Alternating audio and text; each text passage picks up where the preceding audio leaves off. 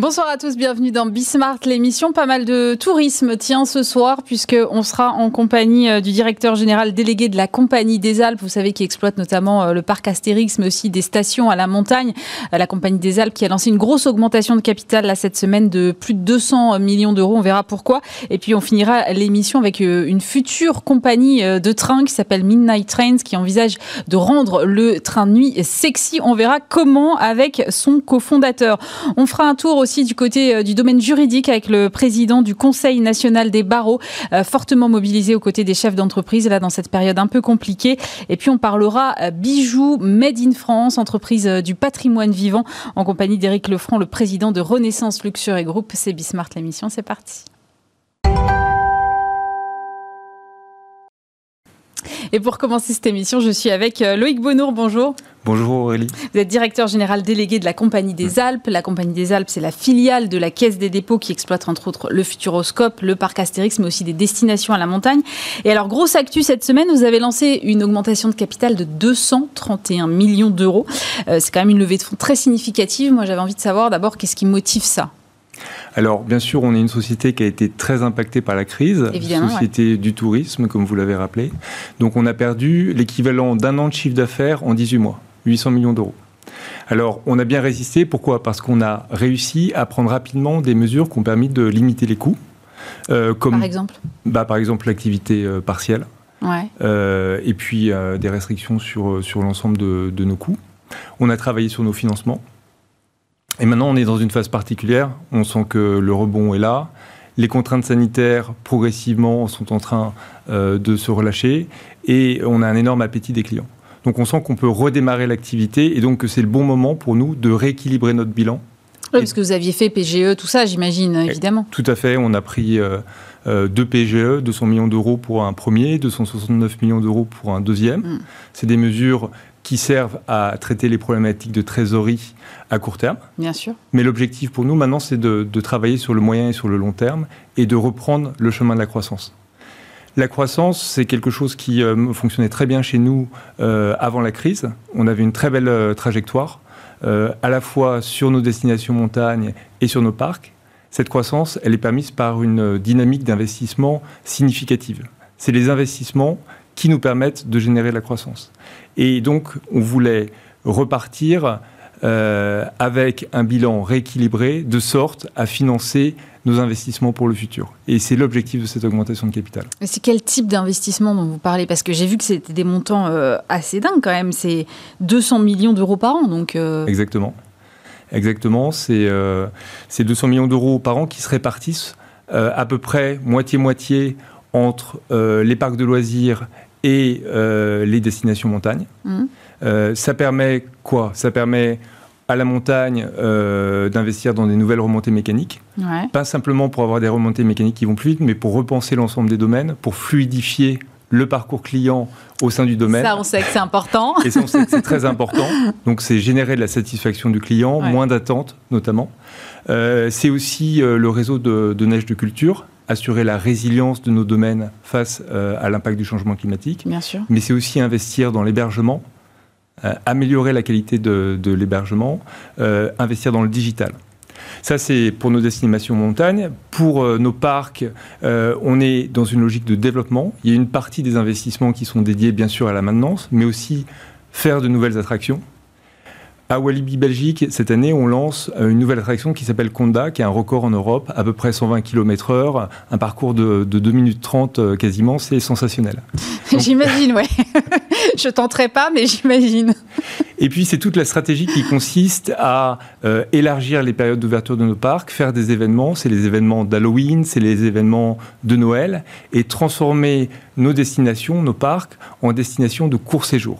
Et ça, c'est la stratégie hôtelière, notamment qu'on a menée avec succès au parc Astérix. On a sorti notre troisième hôtel l'été dernier, en pleine crise. Donc 150 ah chambres plus. On en avait déjà 300. On est passé à 450. Ouais, et ça L'idée, c'est qu'on n'y va pas juste pour une journée. Quoi. Exactement. Vous pouvez tout à fait y passer deux jours. Et ce qu'on a fait dans d'autres parcs également, c'est de mettre à côté du parc principal un parc secondaire, donc un aquapark souvent, qui permet là aussi. C'est en projet au parc Astérix aussi, non? Alors, ça fait partie des raisons pour lesquelles on fait une augmentation de capital. C'est pour avoir des projets additionnels de développement. Et au parc Astérix, on estime qu'on a encore un potentiel important, notamment de réaliser d'autres hôtels, au moins 250 chambres en plus, et éventuellement de mettre un centre aquatique à côté. D'accord. Alors justement, puisque vous parliez des parcs d'attractions, comment est-ce que l'activité redémarre là dans vos parcs euh, actuellement? Parce qu'ils ont rouvert il n'y a pas si longtemps que ça. Oui, ils ont rouvert euh, en mai en Belgique mmh. et ils ont rouvert le, 9 juin euh, en France.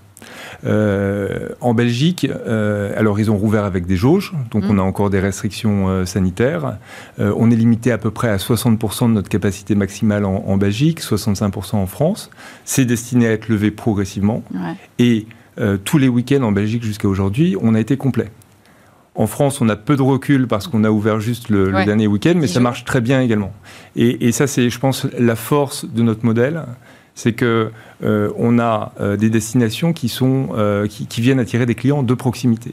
Et donc, on sort renforcé de cette crise. On sait que les voyages longue distance, ça va mettre plus de temps à revenir. En revanche, du loisir euh, en plein air, de proximité, en famille, avec des amis, où on recrée du lien social, où on retrouve de l'émotion, de la sensation. On sait que c'est quelque chose qui marche très bien. Et comment se prépare la, saison estivale à la montagne, là, pour le coup, cette fois? Alors, la saison estivale, comme l'année dernière, je pense que c'est quelque chose qui va, qui va également euh, très bien marcher. Euh, c'est des destinations qui deviennent de plus en plus attractives. Euh, aujourd'hui, c'est des destinations où nous, principalement, on fait des remontées mécaniques mm. et donc qui servent assez peu l'été. Et ça, ça fait partie également des sujets sur lesquels on travaille. C'est vraiment un sujet de long terme. C'est comment accompagner le transformation, la transformation de ces destinations pour que ça devienne des destinations de plus en plus attractives l'été. Et ça veut dire quoi? Ça veut dire que elles seront accessibles également à des familles qui ne connaissent pas la montagne, particulièrement les codes de la montagne, lire une carte, se repérer, que, faire quand il y a un orage. Euh, et donc ça veut dire qu'il faut qu'on propose de nouvelles activités à la montagne, des activités qui euh, tiennent compte de l'environnement, du milieu naturel, de, ce milieu exceptionnel, qui le mettent en valeur et qui accompagnent euh, ces clients qui ne connaissent pas forcément la montagne dans ce milieu pour qu'elles en profitent un maximum. Mais ça va jusqu'à rebrander complètement votre offre. En fait, on est sur euh, une destination ski, on va dire domaine skiable, et vous allez passer sur une destination vraiment montagne au global. Euh, tout l'enjeu, effectivement, c'est d'attirer euh, les Français, mais aussi les touristes étrangers, pourquoi pas, sur ces destinations-là, auxquelles peut-être ils ne pensent pas encore forcément l'été. Je crois que c'est assez marginal encore pour vous, la montagne l'été. Alors, le, taux d'occupation des stations l'été dernier était assez, assez bon. de fait, on pouvait aller nulle part ailleurs. Mais on a vu qu'il y avait un déficit d'activité.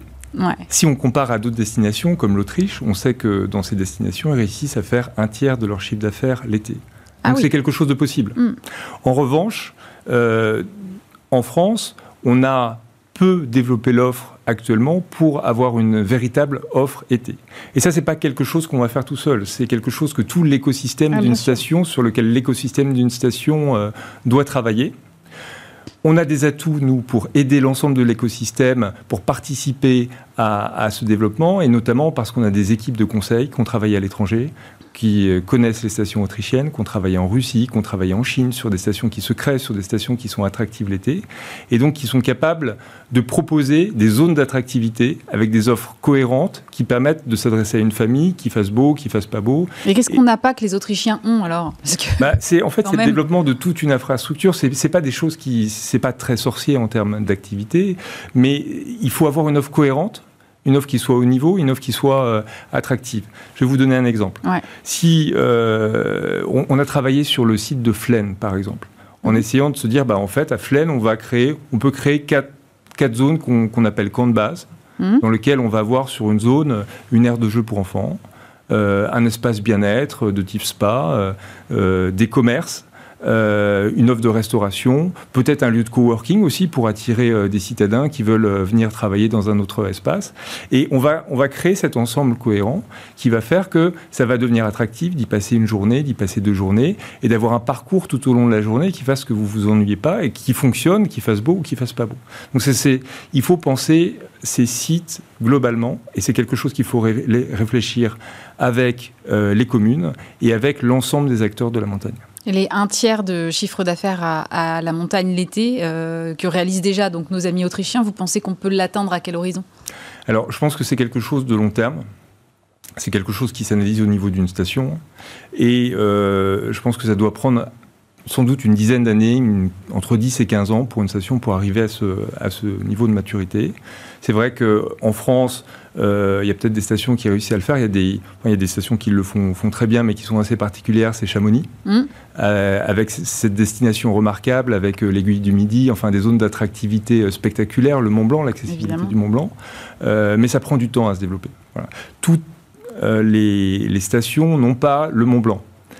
Mais toutes ces stations ont cet espace naturel avec euh, ces perspectives, euh, euh, la, nature, et donc on doit tirer avantage de, ces lieux, les penser globalement et développer petit à petit cette offre, ce qui va faire qu'aujourd'hui, là où un hôtel n'a pas forcément, ne trouve pas sa rentabilité l'été, donc ne va pas ouvrir, ben, grâce à ces zones d'attractivité, il va trouver l'intérêt d'ouvrir. Idem pour le restaurateur. Et là où parfois on a des stations qui sont à moitié ouvertes aujourd'hui l'été, tout le monde va y trouver son compte la qualité de l'offre va augmenter et tout le monde va réouvrir l'été. En fait, vous êtes un peu en train de changer euh, votre modèle, ou si je schématise un peu, avant vous aviez en gros la montagne l'hiver et les parcs d'attractions l'été, et aujourd'hui vous essayez d'étendre l'activité de la montagne à l'été et d'étendre aussi l'activité des parcs d'attractions euh, aux autres saisons. Exactement, c'est tout l'enjeu, notamment parce qu'on est dans, sur une activité d'infrastructure et que plus la période est longue pour amortir mm. les infrastructures, euh, et mieux c'est. Alors, vous parliez euh, tout à l'heure de votre, de votre euh, augmentation de capital. On a commencé par ça. J'ai vu que vous envisagiez des opportunités de croissance externe. Est-ce que vous pouvez nous en dire plus là-dessus? Dans un premier temps, on cherche à rééquilibrer notre bilan donc, et à financer des développements sur nos sites. On a énormément de développements à réaliser sur nos sites, hein, énormément de potentiel à révéler. Donc ça, c'est notre priorité. Dans un deuxième temps, effectivement, on pourra regarder des opportunités de croissance externe. On n'a pas de cible significative euh, aujourd'hui. Le dossier Pierre et Vacances dont on parle beaucoup, par exemple alors, ça, n'est pas un dossier qu'on regarde, clairement. Euh, en revanche, ce qu'on sait, c'est que le, secteur du tourisme est un secteur fragmenté, qui a besoin sans doute de, se consolider, mhm. et, que par ailleurs, suite aux effets de la crise, euh, il y aura sans doute des opportunités qui se présenteront, euh, et que dans le cadre de ce qu'on veut faire en termes de transformation, de ce qu'on veut catalyser, on aura sans doute des opportunités euh, pour nous accompagner notre croissance et accompagner aussi notre diversification. En France ou à l'étranger alors? Ça peut être en France, ça peut être en Europe. Aujourd'hui, on a une bonne base en Europe continentale et c'est une bonne base pour croître. On a des parcs en Belgique, en Hollande et en Autriche. Quelles sont les premières réactions des, investisseurs là, suite à l'annonce de votre euh, augmentation de capital? Écoutez, on a fait énormément de, de roadshows, on a discuté avec beaucoup d'investisseurs. Euh, je crois que, premièrement, notre stratégie est bien comprise. Euh, on a des retours positifs. et surtout, ce qui est bien compris, c'est la nécessité de réengager un cycle d'investissement. Et, et, ce que les investisseurs plébiscitent, c'est de ne pas attendre et de ne pas essayer de retrouver petit à petit euh, un rééquilibrage du bilan naturel euh, en, attendant la, fin de la crise, mais bien d'agir tout de suite, de rééquilibrer le bilan tout de suite pour investir dès que possible et reprendre la dynamique dans laquelle on était avant la crise. Des investissements vers un tourisme plus durable aussi, parce que c'est quand même quelque chose que je pense les consommateurs attendent de plus en plus aujourd'hui. C'est quoi votre stratégie? Alors complètement. Ça fait partie des éléments qu'on veut mettre en avant grâce à cette augmentation de capital. On s'engage d'ici à 2030. Notre ambition, c'est d'être, euh, d'aller vers un triple zéro. Un zéro net carbone, c'est-à-dire euh, zéro euh, carbone émis par notre activité. Mhm. Un, impact zéro, voire positif sur la biodiversité, c'est-à-dire compenser plus que notre impact sur l'environnement. Et enfin, zéro déchet non valorisé. Alors, ce sont des objectifs qui sont ambitieux déjà par euh, l'échéance 2030. C'est relativement court. C'est demain. c'est rare d'avoir des entreprises qui s'engagent à 10 ans sur ce type euh, d'objectifs. C'est des objectifs sur lesquels on a beaucoup travaillé et sur lesquels on a des plans d'action précis pour, euh, pour y arriver. Donc on sait qu'on peut aller vers cette ambition-là parce qu'on sait comment on, va y arriver.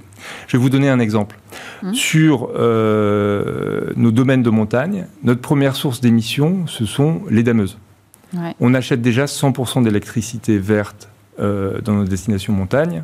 Donc on est à zéro émission sur l'électricité qu'on consomme. Mhm. En revanche, on a des dameuses qui fonctionnent au gasoil.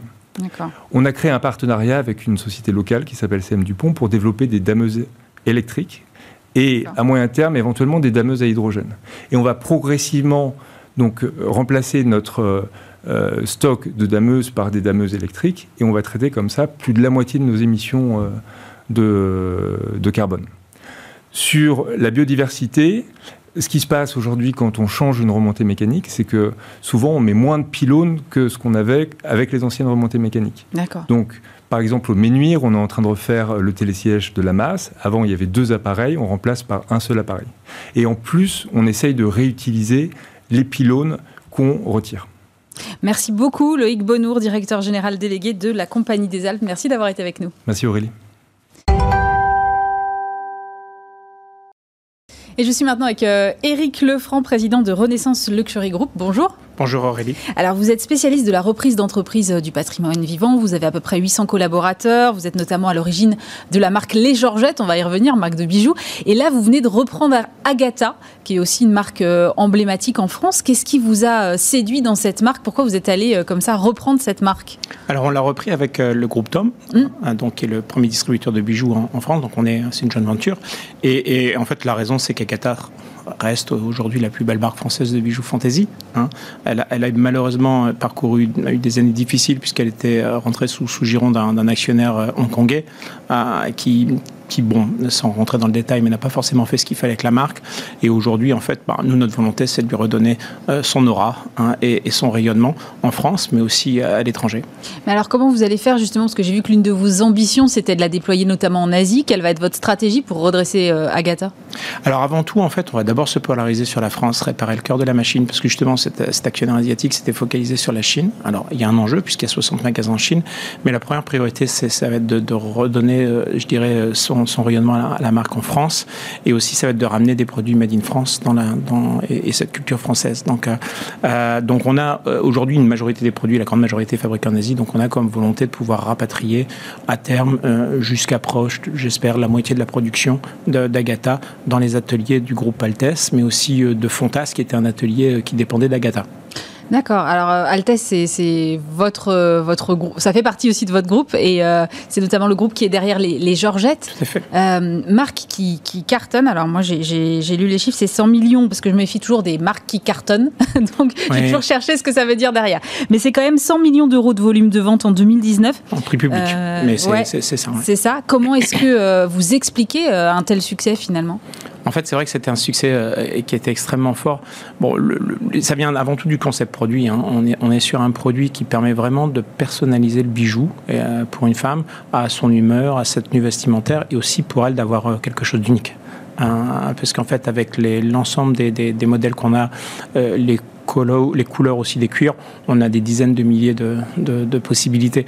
Euh, donc, donc c'est, je pense, le, le, le, point fort de, du concept. Oui, parce que c'est ça, c'est des, des lanières de cuir en fait qu'on clipse sous le bijou, c'est ça, et qui permettent d'en changer. On a l'impression d'avoir un on bijou a commencé différent. avec les manchettes, mais maintenant on a tous les tous les bijoux et en effet on les on les a pareil avec une, une lanière de cuir qui vient facilement s'accrocher, qui est généralement réversible, donc qui permet en fait d'avoir le bijou avec les deux couleurs de lanière, plus potentiellement sans, le, sans, sans la lanière. Et on a, euh, en lanière, on a toujours une cinquantaine de choix qu'on renouvelle régulièrement, ce qui fait qu'en fait, on a vraiment des, des femmes qui collectionnent et, et qui ont, euh, ben, et, et, tout est auto, enfin, tout, tout, tout va, les, les, manchettes sont toutes de la même dimension, ce qui fait qu'en fait, après, on peut avoir des, des cuirs qu'on peut mettre sur plusieurs types de mains, sur les plusieurs types de modèles de manchettes. Donc, en effet, euh, c'est quelque chose qui permet vraiment de personnaliser. Et tout ça, c'est made in France? Alors, tout ça, c'est made in France, en fait. Euh, les, sur les Georgettes, on a plus de 80% de la production des Georgettes qui est fabriquée en France. Donc euh, c'est toutes les manchettes euh, tout métal, donc c'est la majorité, et les cuirs. Euh, on a une partie qui est avec les pierres qu'on fabrique dans notre usine, mais c'est notre usine à nous, qui est en Thaïlande. Parce que là, on a du sertissage de pierre, mais elle est plaquée en France. D'accord. Donc la volonté, c'est vraiment d'essayer de faire le maximum en France. Après, on est sur des prix de revient qui sont des prix de revient, je dirais, abordables, puisqu'on est sur des bijoux entre 50 et 100 euros. Voilà. Donc on ne peut pas toujours tout faire, mais on a toujours comme volonté de faire tout ce qu'on peut en France. Justement, alors moi, j'ai découvert l'existence d'une vallée du bijou en Ardèche. Je ne savais pas, c'est en travaillant sur votre interview que j'ai découvert ça. Il euh, y a une vraie excellence française sur le, la bijouterie? Oui, tout à fait. En fait, c'était en fait une entreprise. Bah, c est, c est, ça remonte aux années 1850 où un, un des grands euh, bijoutiers français a installé son usine là-bas. Mmh. Euh, et donc, euh, en fait, par la suite, un des fils du contremaître a créé son entreprise, euh, Marius Legros. Son frère a créé une autre entreprise, Georges Legros, et on a eu ces deux entreprises, GL et Altesse, qui ont grandi euh, pendant un siècle, l'une à côté de l'autre, à Saint-Martin-de-Valamas et puis au, au Chélard, dans la vallée du Bijou, pour atteindre jusqu'à 1200 personnes Et, donc c'est vrai, c'est devenu la balai du bijou. Aujourd'hui, on a, on a toujours bien entendu Altesse avec son site de production et on a une petite dizaine de, fabricants, d'artisans euh, qui aussi fabriquent du bijou dans cette vallée du bijou. Comment est-ce qu'on attire les jeunes générations vers ces métiers-là aujourd'hui? Euh, Alors, il y a le type, il y a la production. Hein. Mm. Bon, il y a des, il y a, il y a, aujourd'hui, il y a des, des, des, écoles et nous, nous, très sincèrement, on n'a pas trop de difficultés aujourd'hui. Après, on a aussi des grosses équipes marketing et là, là on n'a aussi pas trop de difficultés dans ce. euh, donc, c'est, c'est, ça va. La, difficulté, c'est plus au Chellard. On est quand même dans une, une, vallée qui est un petit peu lointaine, donc c'est pas toujours évident de pouvoir, euh, euh de pouvoir euh, faire venir attirer les talents là-bas. Mm. Hein, donc, on a plus de problèmes sur le management. Pendant un moment donné, on avait la création qui était en partie au Chellard, mais on avait vraiment trop de difficultés. Donc, maintenant, on l'a, on l'a mis à Paris. Mais sur sur des équipes de production, logistique, administrative, ça se passe très bien. Vous, euh, vous c'est votre spécialité en fait d'aller réveiller comme ça des marques qui sont un peu endormies. On parlait d'Agatha, mais euh, Altesse c'est un autre exemple. Euh, vous avez aussi une marque de, de maroquinerie qui s'appelle Texier, c'est ça? Alors on a, on a, en fait on a, on a repris en effet GL Altesse qui était aussi en situation compliquée, qui était un mm. fabricant, je dirais générique, hein, et, qu'on a réveillé et qui aujourd'hui 70-80% de son activité c'est des marques, c'est ses propres marques, les Georgettes et Saunier, une marque qu'on a relancée cette année qui est, qui est avec un positionnement plus durable, plus, intemporel, contemporain. Euh, et, on a en effet repris la société Texier euh, et qu'on a complètement euh, polarisé parce qu'en fait on voulait continuer à faire du Made in France et, en fait la seule manière de faire du vrai Made in France c'est d'avoir un positionnement luxe et donc on a repositionné cette usine en sous-traitant du luxe. Donc on travaille maintenant pour les plus, grandes marques, hein, que bien entendu je ne peux pas nommer. Mais ça nous a permis de, de refaire passer l'usine. On, on avait repris 80 personnes, aujourd'hui on est 130 et on espère pouvoir attendre 150, 200 personnes parce que le luxe se porte très bien.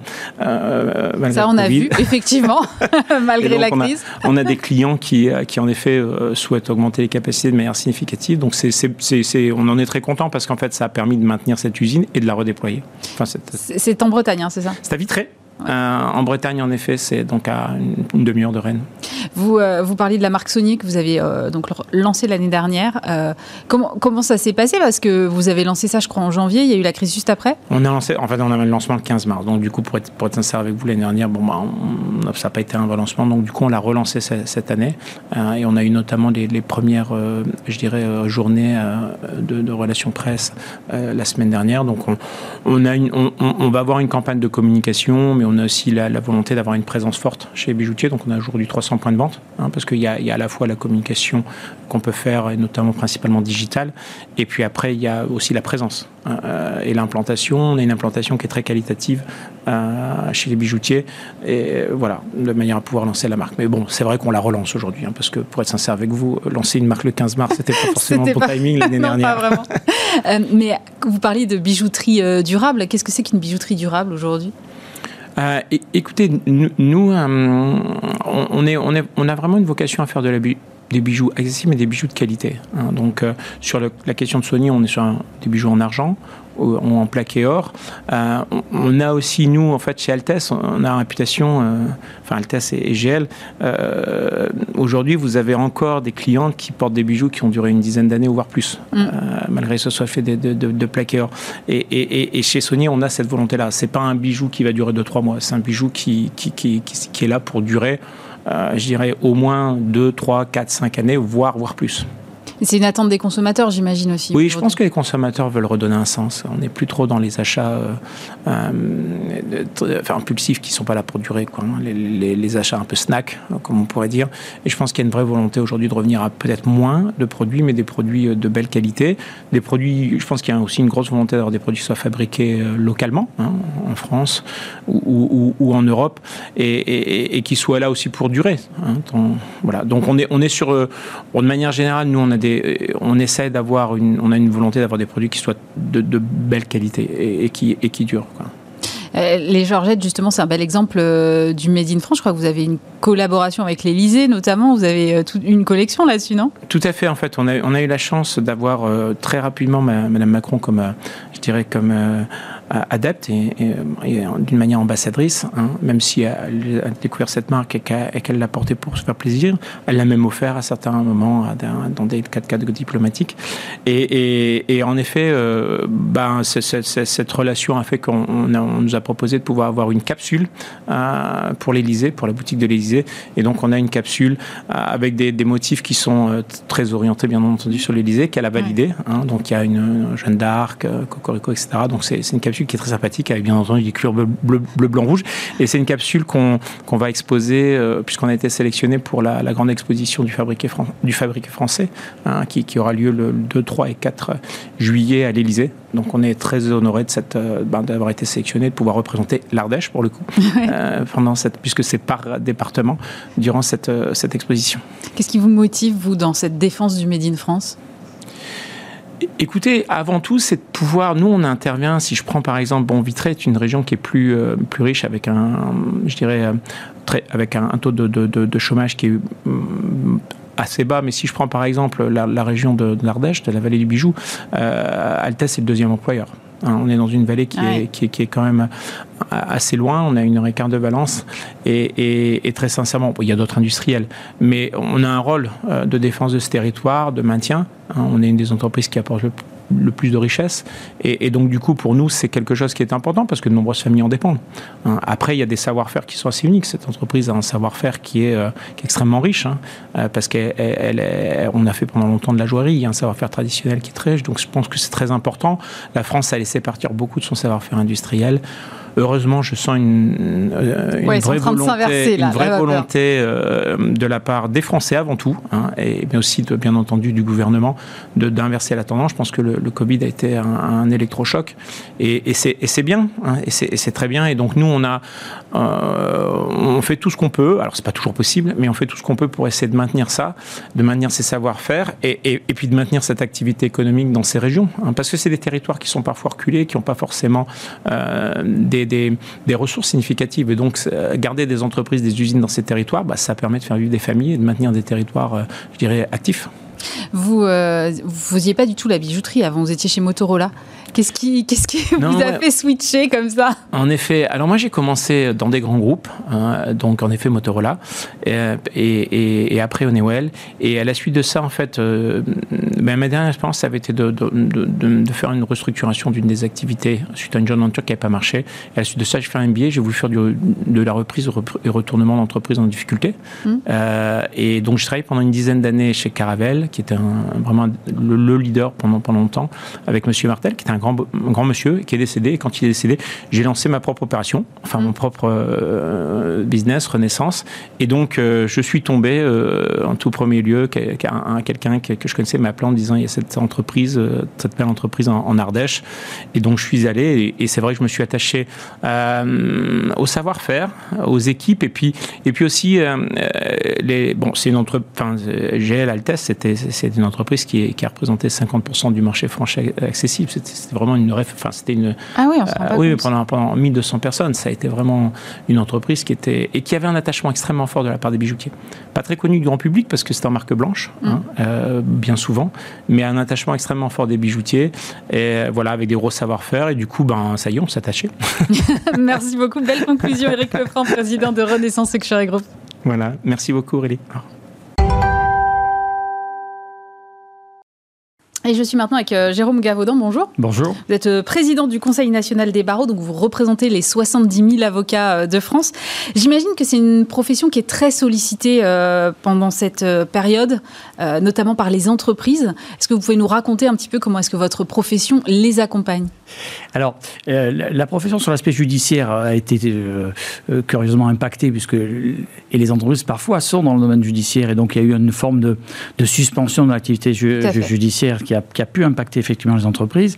Par contre, effectivement, sur la, sur la, sur l'activité de conseil, de proximité et d'accompagnement des entreprises, nous avons été très sollicités dans, euh, essentiellement d'ailleurs, euh, peut-être on y reviendra sur la, dans le domaine du droit du travail, puisque mm. les règles non écrites ont été modifiées de fait euh, dans l'organisation du travail, mais aussi dans l'accompagnement sur les aspects patrimoniaux de, de, de, de l'entreprise, la, la, question des prêts garantis par l'État, la question des relations relations avec les banques, la question des relations des cautions des chefs d'entreprise, la question de l'accompagnement des contrats qui étaient oui ou non suspendus, des délais qu'il fallait ou pas accorder, des questions de recouvrement de créances. Effectivement, les cabinets d'avocats ont été en première ligne pendant cette période de l'année de l'année 2020. Et de fait, même si nous avons été impactés ou inquiétés, comme toute, comme toute entreprise, les cabinets ont été présents et accompagnant les entreprises de toute taille. Alors euh, justement, vous avez réalisé vous un sondage avec IFOP pour mesurer l'état euh, des chefs d'entreprise, l'état d'esprit euh, avec l'amorce de la reprise. Qu'est-ce qui ressort de ce sondage aujourd'hui? Alors, il ressort du sondage qui a été fait par le Conseil national des barreaux, ce, qui ressort ailleurs, à savoir finalement, même s'il y a eu une, une, décroissance nette sur l'année 2020, un optimisme des chefs des chefs d'entreprise qui n'est pas qui n'est pas étonnant et qui se sont confiés effectivement, alors chefs d'entreprise, directeurs administratif et financier et, direction RH euh, aussi, euh, qui ont rebondi et qui étaient vraiment en dynamique, vraiment sur le, sur, sur le terrain et donc assez optimistes et qui sont confiants aussi, euh, qui sont confiants, confiants vers l'avenir. Et qui aussi ont, ont, évolué en, se tournant vers la profession d'avocat sur, sur deux aspects essentiels. La sécurisation juridique des relations commerciales, je viens, je viens de l'évoquer, c'était assez intéressant de voir comment les chefs d'entreprise ont été préoccupés en dynamique hein, sur ces questions-là. Et puis aussi, mais euh, maintenant on, l'a constaté, une, évolution vers le numérique avec une appréciation nouvelle de ce qu'on pouvait ou ne pas faire, effectivement, dans, l'utilité tant sur le plan organisationnel interne de l'entreprise que sur l'aspect commercial des entreprises. Et là encore, sur l'aspect euh, juridique, nous avons été sollicités pour accompagner. Euh, les conditions de vente peuvent changer si on se, tourne vers la, vente en ligne, les conditions d'organisation interne, la gestion du RGPD, c'est-à-dire des données de, des salariés, des clients. Et tout ça, on s'est rendu compte finalement que euh, les relations de fluidité commerciale, les relations euh, euh, business finalement étaient toujours et de plus en plus adossées à des contrats, à des conventions juridiques et que le droit en réalité était partout. Et en ce sens, ça, ça a permis à la, à la profession, et c'est ce qu'a montré le sondage, de constater que le, le, droit n'est pas n'empêche pas en réalité, les affaires n'empêchent pas l'activité économique, l'accompagne et au contraire peut la fluidifier. C'est-à-dire qu'on on, s'est rendu compte, et les avocats sont là pour le démontrer, euh, que le droit euh, peut aider au développement, au développement économique et, n'est jamais un frein. Et c'est vrai que c'est peut-être c'est peut-être une idée reçue, mais euh, quand on pense juridique, en général, on lève les yeux au ciel, quoi. Oui on lève les yeux au ciel. Et c'est vrai aussi que c'est le vieux, la vieille euh, pensée qu'on a un avocat, c'est le contentieux. On s'aperçoit, là, il faut, il faut le dire aussi, que l'activité désormais d'une profession d'avocat qui est moderne, c'est plus tellement le judiciaire. Il en faut du judiciaire, je crois que c'est mm. important aussi. Mais l'activité de la profession d'avocat, économiquement, c'est 80% du chiffre d'affaires dans le, dans, le, dans le conseil. Le, judiciaire est le cœur de métier hein, de la profession d'avocat. Et puis le judiciaire évolue aussi. Vous avez le contentieux, mais vous avez de, toutes les procédures, par exemple, devant le tribunal de commerce qui ne sont pas tabous, les mandats ad hoc, les mesures de, protection des entreprises. Et même si euh, d'autres professions peuvent intervenir, les avocats, quand même, ont, le, savoir-faire vis-à-vis notamment des tribunaux de commerce, connaissent les juridictions commerciales et sont les, mieux placés pour pouvoir euh, aider le chef d'entreprise à, dans ce, parfois dans ce dédale de, procédures euh, commerciales qui sont là pour les aider, ben, donc pour, avancer de manière sereine et éclairée devant, une juridiction quand cela est nécessaire. Vous parlez du, droit du travail tout à l'heure, vous l'avez mentionné rapidement, et vous, vous êtes spécialisé en droit du travail euh, à titre personnel. Du coup, je me demandais, moi, dans quelle mesure ce droit du travail avait pu être respecté ou non pendant ces périodes qu'on a connues, avec du télétravail un peu forcé pour tout le monde? Alors, il y a les problématiques qu'on connaît, sur lesquelles peut-être je ne vais pas revenir, sur les difficultés, on va, on va dire, de, potentiellement de souffrance au travail dans mmh, le cadre du télétravail, qui n'est manifestement pas, pas la panacée. En termes de, de, règles, si vous voulez, les juristes, on a été confrontés à une situation curieuse, parce que les normes euh, officielles du droit du travail n'ont pas évolué, contrairement à ce qu'on pense. C'est-à-dire, il y a eu des directives, si vous voulez, de la, du ministère du Travail qui ont mm. été plutôt saines et on va dire conformes, en tout cas, à l'état d'urgence sanitaire tel qu'il était vu par le gouvernement, mais la norme elle-même n'a pas, n'a pas évolué. Donc, le, par exemple, les textes sur le télétravail n'ont, à ce stade pas évolué dans le cadre du. Ah non, mais juridiquement parlant, si vous voulez, quand on vous dit c'est un jour ou deux par semaine, euh, on peut discuter du, du, fondement légal ou réglementaire de ce type de décision. Mais la question n'est pas là. La question, là aussi, on s'aperçoit que ce qui est important, c'est la vie de l'entreprise, c'était la santé des citoyens et, des, mm. salariés. Et donc, on s'aperçoit effectivement que euh, euh, enfin, c'est un bon test et pour, une adaptation des règles juridiques, notamment en matière de, de droit du travail, sur le télétravail. On voit bien comment ça peut être positif. Les limites aussi et la nécessité de protéger les, protéger les salariés, puisque l'employeur, malgré tout, l'entreprise, a une obligation de sécurité de résultats envers, envers les salariés. Et donc, il peut y avoir de la souffrance au travail lorsqu'on est à l'extérieur de l'entreprise et qu'on est chez soi dans des conditions de télétravail qui sont euh, sont pas conformes effectivement au devoir au devoir de le, au devoir de l'employeur. Donc euh, euh, là encore, il va y avoir une adaptation à la fois, je pense, légale, réglementaire, ou une évolution des règles en matière de, de télétravail et puis aussi de négociation des accords au sein des entreprises qui se, qui se lancent actuellement et où les avocats peuvent effectivement être aux côtés des entreprises pour discuter, notamment avec les CSE, sur les modalités nouvelles euh, d'un télétravail à, repenser, à refonder probablement euh, dans, dans de, très grandes, euh, dans un très grand nombre d'entreprises. Alors vous parlez très bien du, du rôle de l'avocat dans l'accompagnement des entreprises et des chefs d'entreprise ou même des salariés en termes de droit du travail. il y avait un projet de loi qui était euh, sur l'expérimentation d'avocats salariés. Et j'ai lu que bon, ce projet de loi a été retiré, et notamment parce que le, Conseil national des barreaux s'y est opposé. Qu'est-ce qui collait pas? Parce que moi, je me dis comme ça, alors évidemment, je ne suis, pas spécialiste comme vous l'êtes, mais je me dis finalement, c'est une bonne idée d'avoir un avocat à demeure et qui peut me conseiller en temps réel. Alors, alors, si, si, vous pensez que c'est une bonne idée et que vous interrogez par exemple la, Françoise Lin euh, de, la CPME. CPME, il vous dira que c'est pas du tout une bonne idée, que ce qu'il cherche, en tout cas les, les, entreprises qui adhèrent à la CPME, euh, disent que ce qu'ils veulent, c'est un avocat de proximité, mais indépendant, et qui ne soit pas lié effectivement à un comité de direction au sein de l'entreprise. Donc là, Pourquoi? Parce qu'il perd son recul ou? Oui, parce qu'il perd son recul. Et ce qui fait difficulté, je ne prends pas parti, je, mais le Conseil national des barreaux l'a écarté effectivement une très large majorité ce qui fait difficulté, c'est la notion d'indépendance, si vous voulez, dans la profession d'avocat.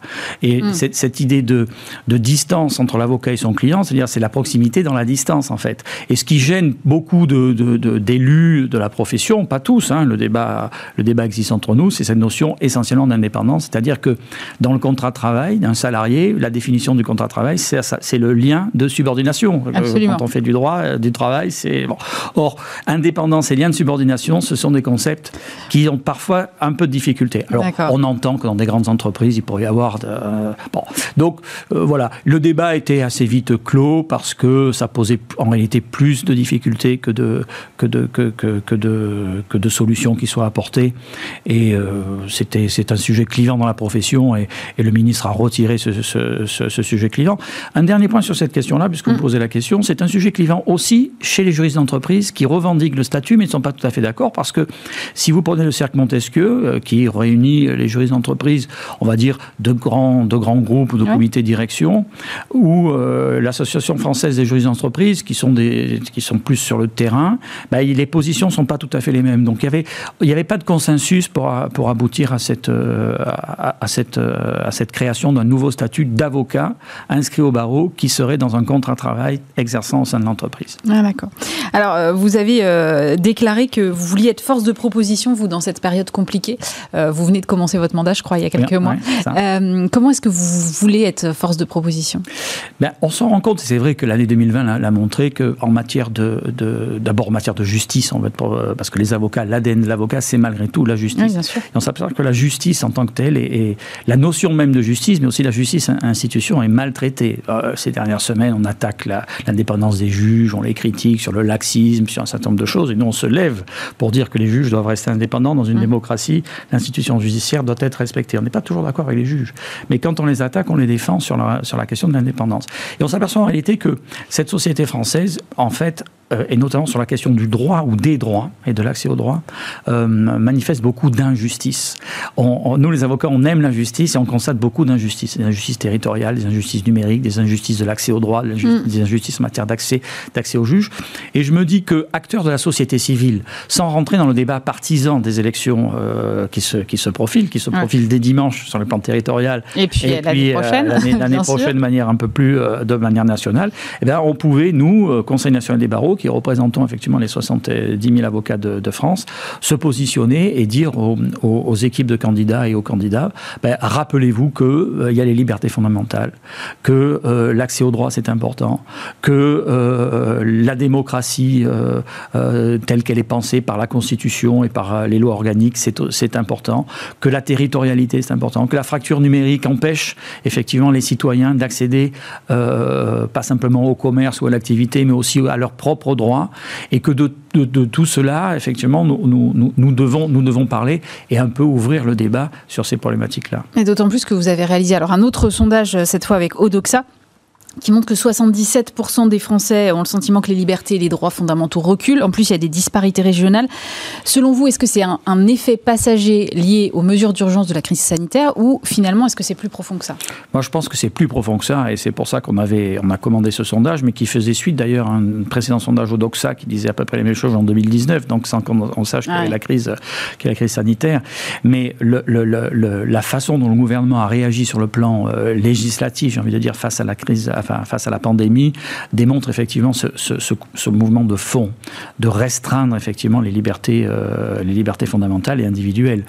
Euh, par exemple, je, cite souvent cet exemple, on a de fait été choqué par, et on en a peu parlé, par une mesure qui avait été prise lors du premier confinement de maintenir en détention provisoire deux mois supplémentaires des personnes qui étaient en ce qu'on appelle en préventive, c'est-à-dire mis, mises en prison, en détention, alors qu'on est présumé innocent. Donc la, France, le grand pays des droits de l'homme, ben, a un gouvernement qui fait passer par ordonnance une législation qui, sans qu'on puisse voir un juge, prolonge automatiquement de deux mois. Bon, c'est un exemple, mais dans une grande démocratie, quand parce qu'on ne pouvait pas organiser les audiences devant les juges. C'était ça la raison.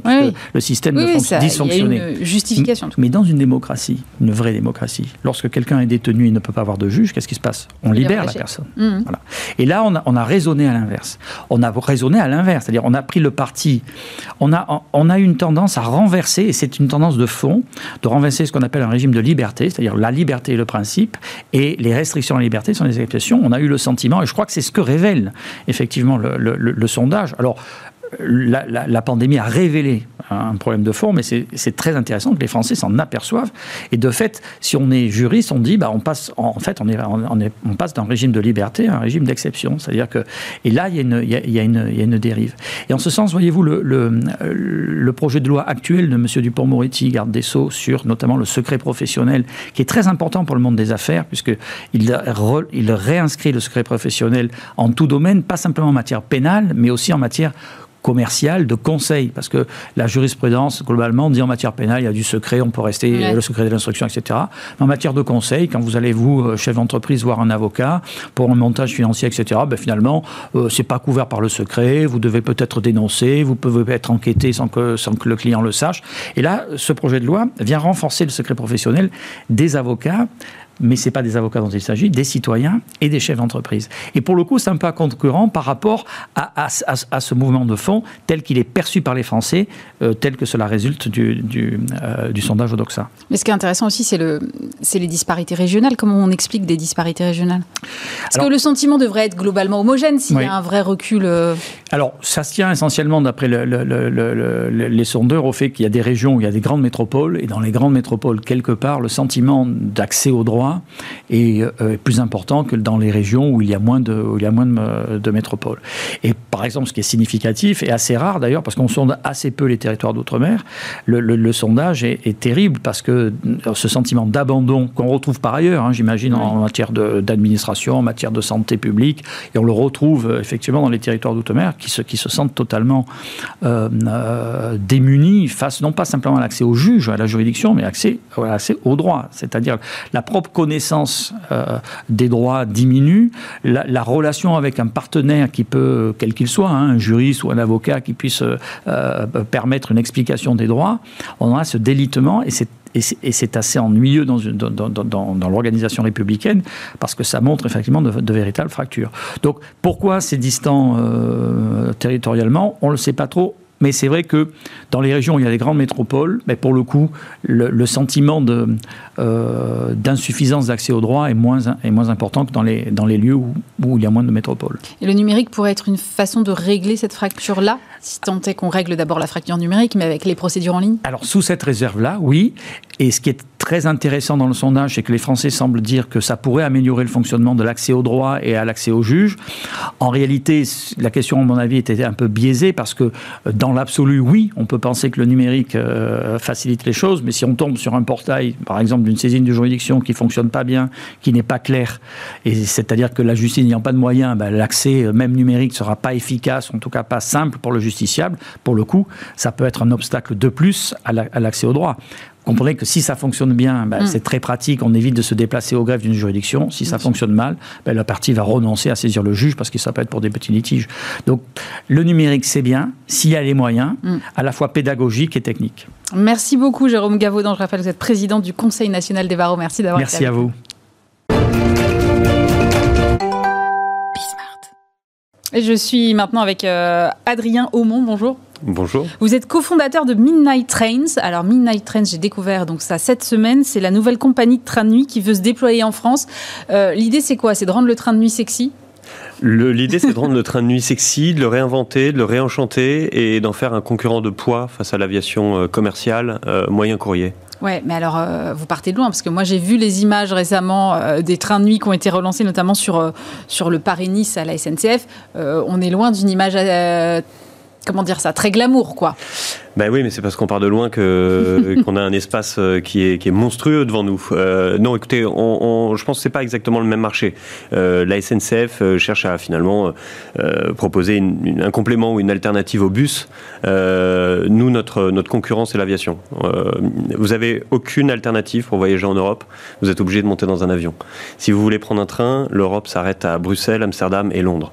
Nous, on va vous emmener à Madrid, on va vous emmener à Barcelone, à Milan, à, à Venise, à Florence, à Copenhague, à Berlin, peut-être un jour à Édimbourg, un peu plus compliqué. Ouais, c'est un peu plus compliqué. C'est plus complexe d'un point de vue de la, production ferroviaire et puis du matériel, mais c'est un rêve qu'on a et on y arrivera un jour. Euh, tout ça pour dire que euh, c'est une situation de quasi monopole pour euh, l'aviation commerciale. Et aujourd'hui, si vous voulez avoir un mode de transport qui soit propre, vous n'avez que le train. Et vous n'avez que le train de nuit si vous voulez faire entre 800 et 1500 km. Donc on prend cet outil, qui est un outil formidable, qui a plus d'un siècle, et puis on va le réinventer. Euh, et on va le réinventer en partant du principe qu'on va vous proposer des hôtels sur rail. ces hôtels sur rail, c'est deux idées fortes. La première, des couchages privatifs c'est fini de dormir avec des inconnus. Donc là déjà, je suis plus encline à, y aller. Mais tous, en fait, c'est ce qu'on attend en fait d'un train de nuit pour quitter l'avion. Donc ça, c'est vraiment la première idée forte. Euh, ces chambres privatives pour en solo, euh, pour euh, un couple, pour une famille, pour un, pour un groupe d'amis, on est dans sa bulle sociale, seront équipées de bonnes literies. On va avoir une bonne nuit de sommeil, comme à la maison. Donc c'est pas la comme à bon. Non. Donc en fait, un, l'intimité, c'est ce qu'attendent les gens, parce que l'intimité, ça, génère de la sérénité, puis ça génère de la sécurité aussi. Le deuxième point, c'est qu'on a aussi envie de convivialité. On a envie que ce soit un lieu de vie. Euh, et donc on remet un bar, on remet un restaurant, euh, et on essaye de faire une bonne table ça fait bien longtemps qu'on n'a pas bien mangé dans un train, qu'on n'a pas bien bu dans un train. Fini le sandwich triangle, c'est ça Ouais, qui a été préparé il y a un mois et demi. Donc on va essayer d'avoir des produits frais, de saison, euh, sourcés chez des petits producteurs. Et euh, évidemment, ça ne sera pas un 3 étoiles, mais on va faire une belle euh, cuisine d'assemblage. Alors, moi, je reviens sur votre, euh, sur votre histoire de bulle privative. Je trouve ça effectivement très malin. Mais alors, en termes de taux de remplissage, ça va vous compliquer la vie, non? Parce que c'est facile de remplir des, couchettes collectives où finalement euh, un client, une couchette, et voilà. Là, si on a euh, une famille de quatre et puis après un euh, tout seul, et puis qu'il nous reste, je sais pas, une chambre de deux, mais qu'il y a qu'un seul client, comment vous allez faire ça? Bah, Écoutez, c'est plus compliqué. C'est une gestion de l'inventaire qui est plus complexe, mais qui n'est pas faite pour servir la rentabilité de l'entreprise à tout prix, qui est faite pour que les clients soient les plus satisfaits possibles. Et quand un client est satisfait, on fait une très belle entreprise.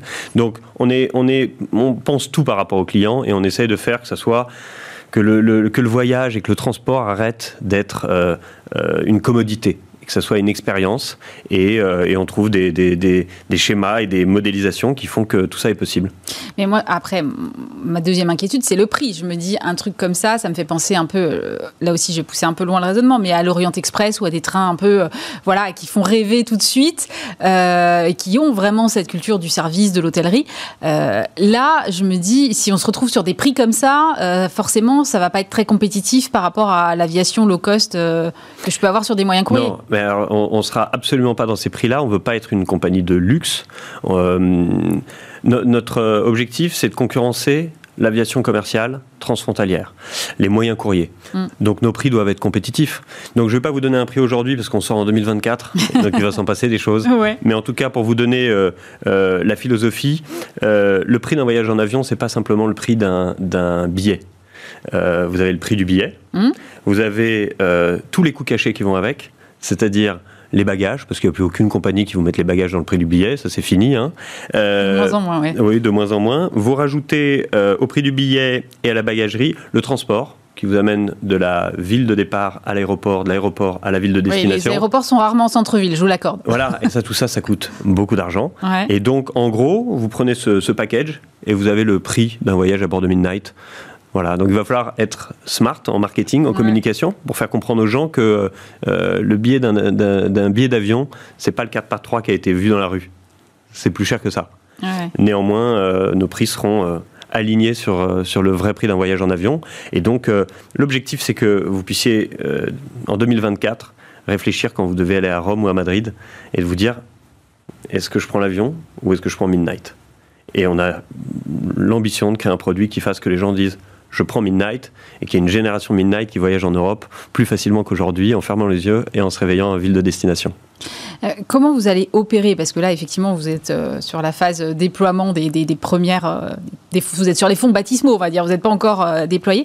vous allez acheter des trains, vous allez les rénover vous-même, vous allez les opérer vous-même, parce que c'est, ce sont des métiers différents là pour le coup. Écoutez, on essaye de, faire un schéma opérationnel qui nous permette d'arriver le plus vite possible sur, sur les rails. Donc, ce qu'on fait, c'est qu'on achète du matériel, mais c'est pas nous qui l'achetons. Il y a des leasers qui sont des Roscoe, des Rolling Stock Company, qui achètent l'actif, qui nous le louent derrière, mhm. et euh, on fait euh, tous ces trains à, notre image, euh, à nos couleurs. Mhm. ça, c'est le premier point. Le deuxième point, c'est qu'on a décidé de ne pas être une entreprise ferroviaire. Nous n'allons pas nous-mêmes tracter nos trains avec nos propres locomotives. Donc, on crée un partenariat avec une entreprise ferroviaire qui, elle, va tracter nos trains. Ce qui fait qu'on n'est pas obligé d'avoir un certificat de sécurité, d'avoir les conducteurs à, la maison, d'avoir tous les systèmes de formation de ces conducteurs. Et puis, euh, c'est un moyen aussi d'être humble, de s'appuyer sur des gens qui font ça depuis des années, qui n'ont, pour qui le ferroviaire n'a aucun secret. Et puis ça nous permet aussi d'être focus sur notre vraie valeur ajoutée, c'est-à-dire l'expérience à bord, euh, la vie à bord de Midnight. Et donc, euh, c'est un, un, bon mix pour pouvoir commencer et commencer vite. Ce sera qui la compagnie euh, ferroviaire derrière Écoutez, tous ces éléments du schéma opérationnel seront annoncés, je pense, à l'automne. Euh, on en reparlera. Euh, vous savez, on a jusqu'à 2024, donc on a plein de choses à venir vous raconter. Et, mais les discussions sont, sont, sont avancées avec des gens talentueux. Qui est-ce qui vous accompagne aujourd'hui euh, financièrement? Vous en êtes où? Écoutez, financièrement, on a euh, été euh, financé en, amorçage par des, business angels, par des entrepreneurs mm. français à succès qui, croient en notre projet et qui nous donnent les moyens de, le développer. Et puis, on aura un autre tour de table aussi à l'automne, dès qu'on aura validé le matériel, validé la traction de nos trains, et puis à ce moment-là, on lèvera l'argent qui nous permettra de sortir en 2024. Et donc vos offres commerciales, elles seront sur le marché à partir de quand? 2023. 2023. J'espère assez tôt avec, euh, avec de la prévente. Moi, je viens du financement participatif, je connais bien ce genre de mécanique. Et donc, je pense qu'on proposera des, des, une commercialisation un peu, un peu innovante. Mais oui, 2023 pour 2024. Vous euh, venez de, du, effectivement du financement participatif, puisque vous aviez euh, cofondé KissKiss Bank Bank. Qu'est-ce qui vous a amené à, lancer Midnight Trains? Parce que c'est pour le coup très très différent. Écoutez, à la base, en fait, je, je, je voulais un projet je voulais pas faire du logiciel. Euh, je voulais que le logiciel puisse servir à faire un produit euh, d'exception et ça sera le cas, mais je voulais pas que ce soit le cœur. Je voulais faire un vrai produit dans le dur. Euh, je voulais me, je voulais que ça soit avec un fort impact environnemental. Je voulais que ce soit une entreprise tournée vers le grand public parce que c'est ma sensibilité. Mm-hmm. et, en fait, j'avais l'idée devant les yeux. J'avais que des amis autour de moi qui commençaient à, à, de moins en moins monter dans des avions pour des raisons euh, de, sensibilité environnementale. Et en fait, euh, ma fiancée, elle, a très peur de l'avion et elle a décidé de ne plus jamais monter dans un avion. Donc je me suis retrouvé dans la merde parce qu'il fallait voyager en Europe et c'était un enfer pour voyager. Et là, je me suis rendu compte qu'il n'y avait pas d'alternative Et donc j'ai un petit peu fait ça pour me simplifier ma vie. C'est par intérêt personnel bah en oui, fait. bah oui, mais c'est toujours par intérêt personnel. J'ai monté KissKissBankBank Bank au tout début parce que je venais d'industrie culturelle où il était très difficile de financer ses propres films, ses propres albums. Et donc j'avais cette sensibilité, j'avais repéré les, les signaux faibles. C'est à peu près pareil dans cette, dans cette aventure. Ça part d'un point personnel et puis après on, se rend compte qu'il y a un marché, qu'il y a un vide et qu'il y, a, qu y a quelque chose à inventer. En quoi est-ce que votre expérience de votre première boîte vous sert aujourd'hui? Euh, écoutez, ça me sert parce que euh, parce que ça a été KissKissBankBank Bank a mis beaucoup de temps avant d'exister, enfin avant d'être euh, reconnu euh, du grand public. On a inventé un usage, euh, c'était compliqué à expliquer. Et ouais, moi je me souviens des débuts du financement participatif. Franchement, on comprenait rien. Ah ouais, c'était super rude. Non, j'ai une très grosse résilience. Et et puis et puis j'aime quand c'est difficile. Et je pense que là, j'ai trouvé un projet qui est difficile. Et donc, je, je, je suis ultra déterminé. Adrien Homo, cofondateur donc de Midnight Trains. Vous reviendrez donc nous voir euh, cet automne euh, pour les prochaines annonces quand vous aurez avancé. Avec plaisir. Merci beaucoup. Merci à vous. Euh, Bismart, l'émission, c'est terminé pour aujourd'hui. Évidemment, dès lundi, vous retrouvez Stéphane Soumis aux commandes de l'émission et nous, on se retrouve vendredi prochain. Passez un très bon week-end sur Bismart.